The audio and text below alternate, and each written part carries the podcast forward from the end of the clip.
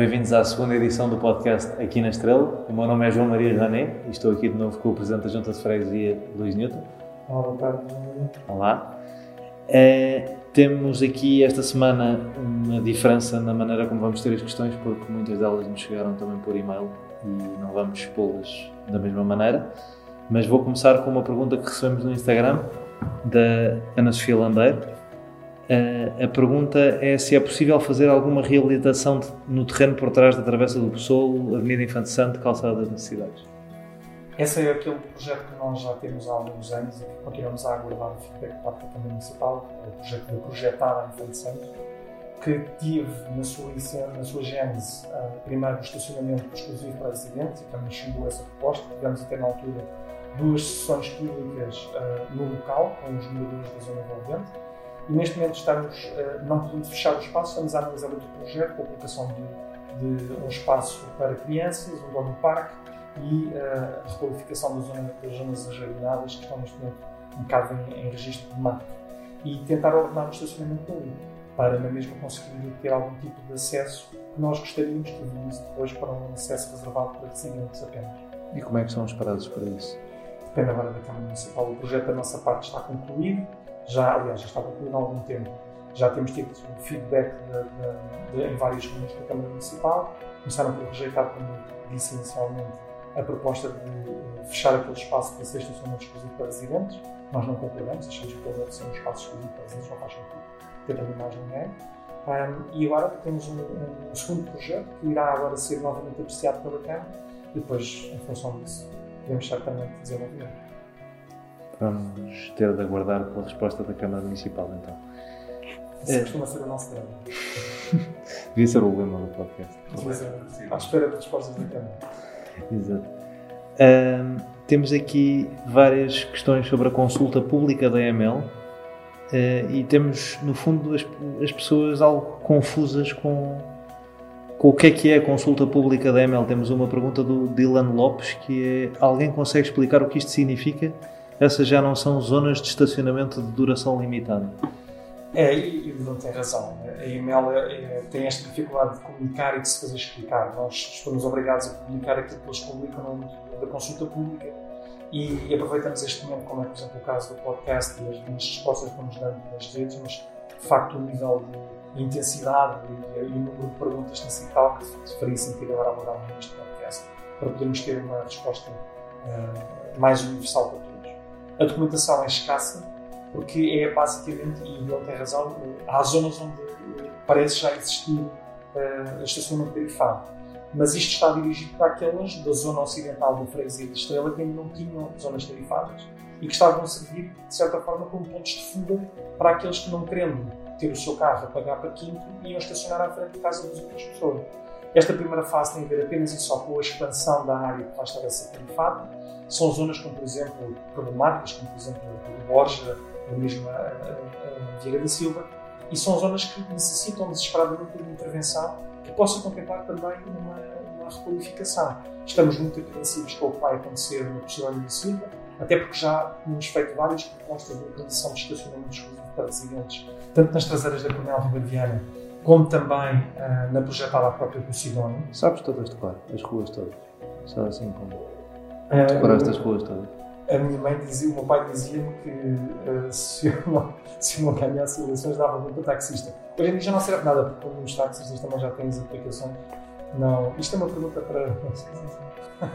Faz parte também. Fizeste esse esforço mental e eu Sim, queria que as pessoas, mas, que as pessoas conhecessem acho, acho, acho, que tenho a obrigação de conhecer todas as ruas da, da, da freguesia. Tenho uma vantagem, obviamente, que quem nasceu nesta freguesia, quem viveu toda a sua vida nesta freguesia com uma pequena interrupção, uh, mas que passava cá na mesma uh, a maior parte do tempo, é inevitável que conheça bem as coisas todas. Mas sim, mas estava a dizer, nas traseiras da Coronel Ribeiro Viana, mas também nas, na, na projetada à Posidónia da Silva, até para aproveitar uma zona de descampado que está completamente subaproveitada e que está inundada ali de pequenas pequenos, uh, uns são pombais, outros são arrecadações, enfim, uh, há uma apropriação do espaço público e de algum espaço privado uh, e que faria muito mais sentido poder ser traduzido em estacionamento para os residentes.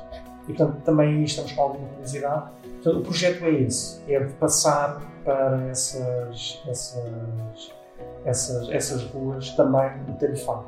E na expectativa de que a EML cumpra aquele desígnio que é, sempre que faz uma expansão de tarifado, faz também uma requalificação da zona. E, portanto, temos também essa, essa perspectiva. Para, para, para a Vieira da Silva, temos aqui a, uma proposta clara de fechar parte da Vieira da Silva, fazer uma, uma alteração nos centros de trânsito um, na zona envolvente, sobretudo por causa de quem vem do, do hospital do CUF, e faria todo o sentido podermos ter uh, essas zonas uh, com proteção para residentes. Agora, há uma segunda fase um, que faz parte daquilo que nós também temos vindo a defender junto da EML. Não basta só ir tarifar aquelas zonas. Há que classificar o tipo de tarifação e nós defendemos em algumas dessas zonas partes uh, com, exclusivo para residentes.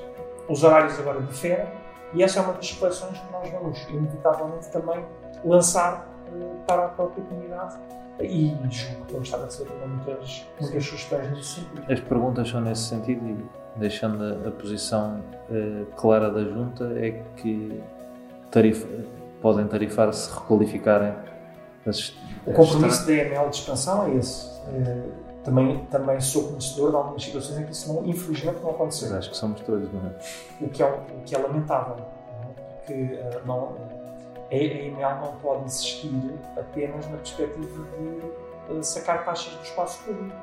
A EML tem também uma missão de ordenamento e de requalificação, que foi assim que se apresentou. A EML não deve existir contra a comunidade. A EML deve existir para proteger a comunidade. E, portanto, daí, por exemplo, tenho feito tenho feito um conjunto de apelos no sentido de assegurar estacionamento uh, exclusivo para residentes em alguns setores dessa zona. Como é que tem sido a tua experiência aqui com a EML uh, nos últimos sete anos? Tem acontecido essa ah, requalificação quando. Ah, eu sujo que a EML sofre de uma desorientação profunda que vem, inclusive, da própria Câmara Municipal. Um, a EML eh, deveria existir para ajudar no ordenamento do espaço público na zona de circulação automóvel nas zonas de estacionamento, para poder proteger os residentes, porque Lisboa todos os dias entram mais de 400 mil, ou entrava, agora durante este período de Covid, já não tanto, graças a Deus, mas, mesmo assim uh, ainda, entram, ainda entram muitas viaturas e Lisboa não tem capacidade. Estas ruas que não estavam tarifadas eram autênticos depósitos de quem fugia ao estacionamento tarifado de zonas imediatamente adjacentes. E isso acontecia a prejuízo da qualidade de vida e do espaço público desses, desses bairros. Portanto, é o nosso entendimento que isso tem que acabar. Agora, a EML devia entrar para fazer essa proteção. E aquilo que nós temos vindo a assistir, infelizmente, mais vezes do que desejável, é uma EML entrar apenas e só na perspectiva de cobrar. Tarifar, cobrar, tarifar, cobrar, tarifar. Cobrar. Isso tem acontecido em experiências anteriores ou desde que entraste na junta de freguesia? Tem, tem, tem acontecido. Nós, por exemplo, tivemos uh, uma ampla, uma proposta muito significativa para ali para a zona da Rua do Olival para proteger o estacionamento para residentes nessa zona. Porque essa zona deveria ser, dada a sua, um, a sua dificuldade, e agora aqui um exemplo claro de desorientação da EMEL, que não resulta da própria EMEL. A Junta fez essa proposta, a EMEL aceitou essa proposta, e depois a direção da Câmara Municipal, na altura, recusou a, a proposta da Câmara Municipal, com parecer positivo da EMEL. Com justificação dizendo que havia ali que fazer um complemento entre a parte da restauração naquela zona e a parte do, do residencial. Mas uh, os restaurantes não têm que ter estacionamento à porta, sobretudo quando não há estacionamento para residentes. Portanto, porquê é que os restaurantes vão ter direito a estacionamento à porta e os residentes não vão ter estacionamento à porta? É, é aqui que depois torna difícil fazer esta gestão. Eu acho que nós devemos ser claros ou há para todos ou, ou, ou, não há para nenhum. E quando não há para nenhum, então temos que começar por proteger aqueles que são a comunidade local.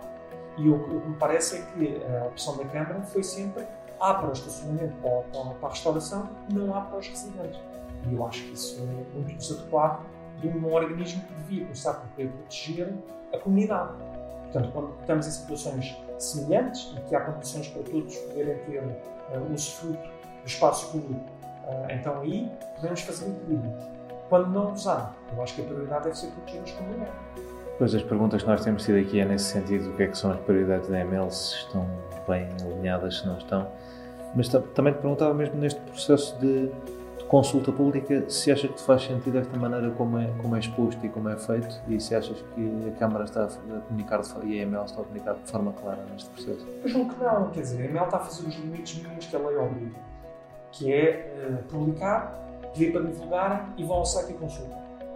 E nós achamos que isto é muito redutor hoje em dia. A uma sociedade que se quer ativa e participante, não se criam estes obstáculos de acesso à informação e diálogo. Portanto, e nós ficamos aqui numa situação muito complicada, porque, por um lado, somos obrigados a republicar aquilo que é e-mail para informar a nossa, a nossa comunidade, mas, por outro, vimos muito frustrados pela completa ausência de, de, de, de informação concreta e, sobretudo, de diálogo. A DML deveria promover uma sessão pública. Não o fez, não tem tido essa iniciativa. Portanto, isso é que é lamentável. Achas que há algum tipo de desculpa pelo facto da pandemia dificultar esse tipo de sessão?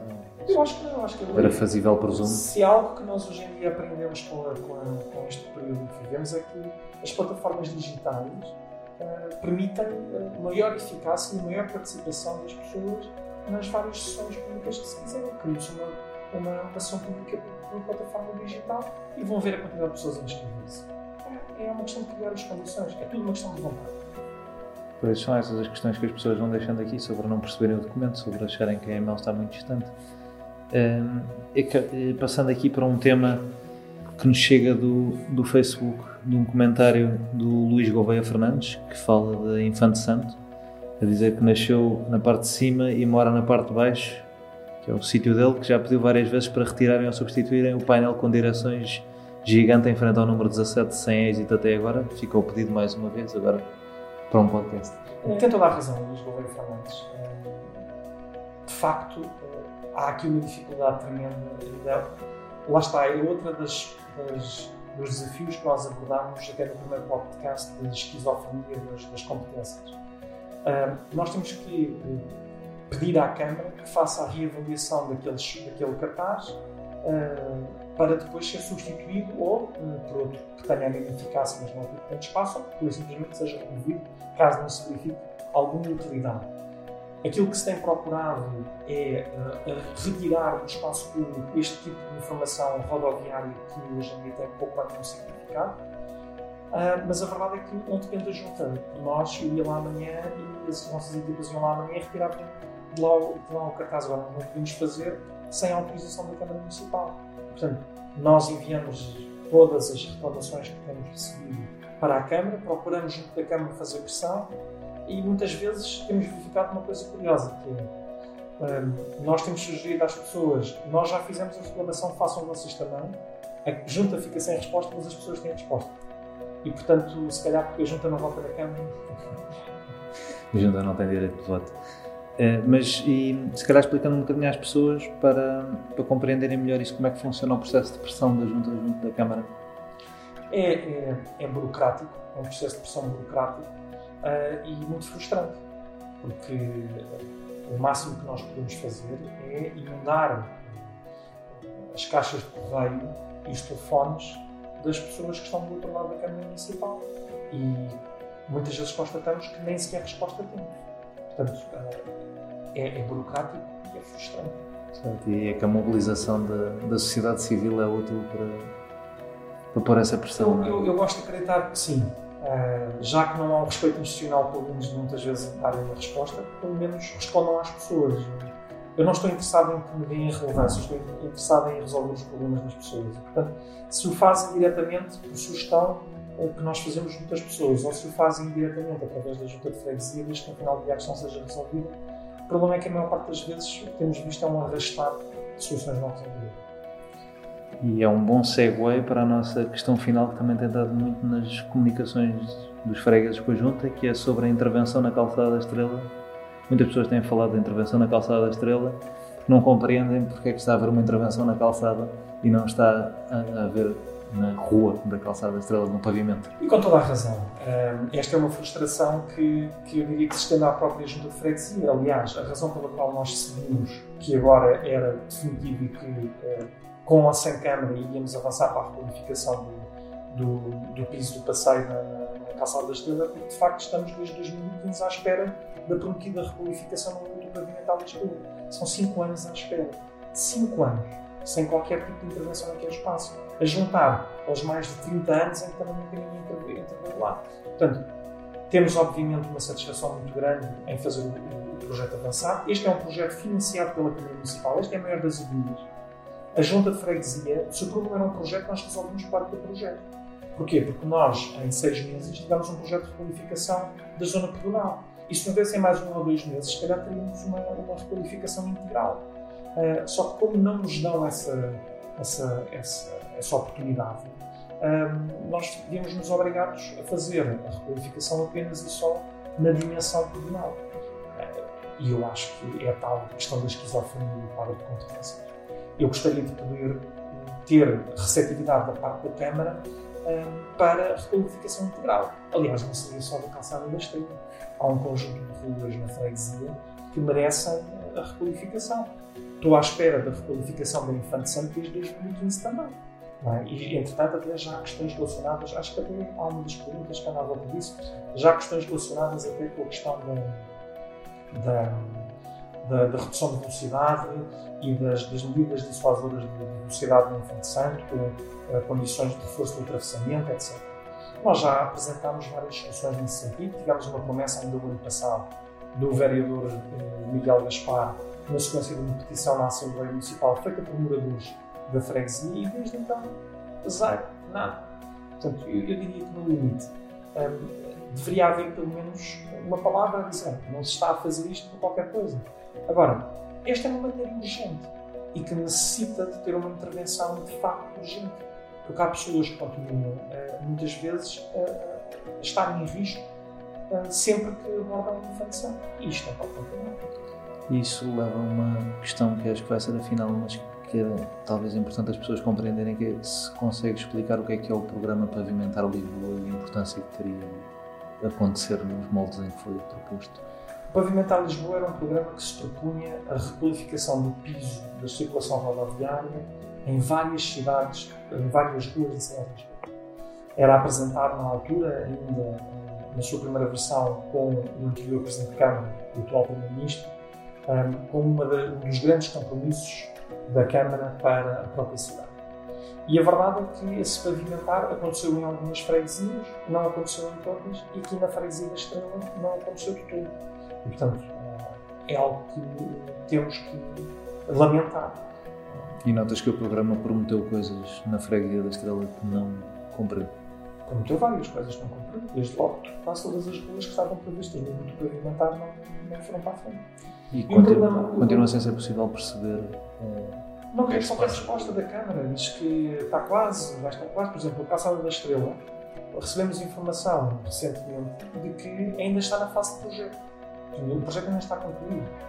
Algo que foi anunciado há 5 anos como uma intervenção do pavimentar Lisboa, viemos agora a saber que sequer está concluído. E qual é, a, é, qual é a grande, o grande impacto? É que o, o pavimentar Lisboa tem aqui uma, uma dimensão que é, não, fazem, não faziam, muitas delas não faziam apenas mas mais estreitas. Faziam piso de circulação mais as zonas pedonais. Portanto, era uma dupla requalificação. E por isso eu hoje olho para a calçada da Estrela com uma enorme frustração, porque vejo de facto a requalificação que merecia há anos incompleta. Mas pelo menos teremos mais segurança na situação. Pronto, e acho que com esta nota positiva concluímos uh, mais uma edição do nosso podcast. Obrigado, Luís, mais uma vez. E estamos de volta para a semana. Esperamos pelas vossas perguntas e pelas, e pelas vossas sugestões. Muito obrigado. Muito obrigado.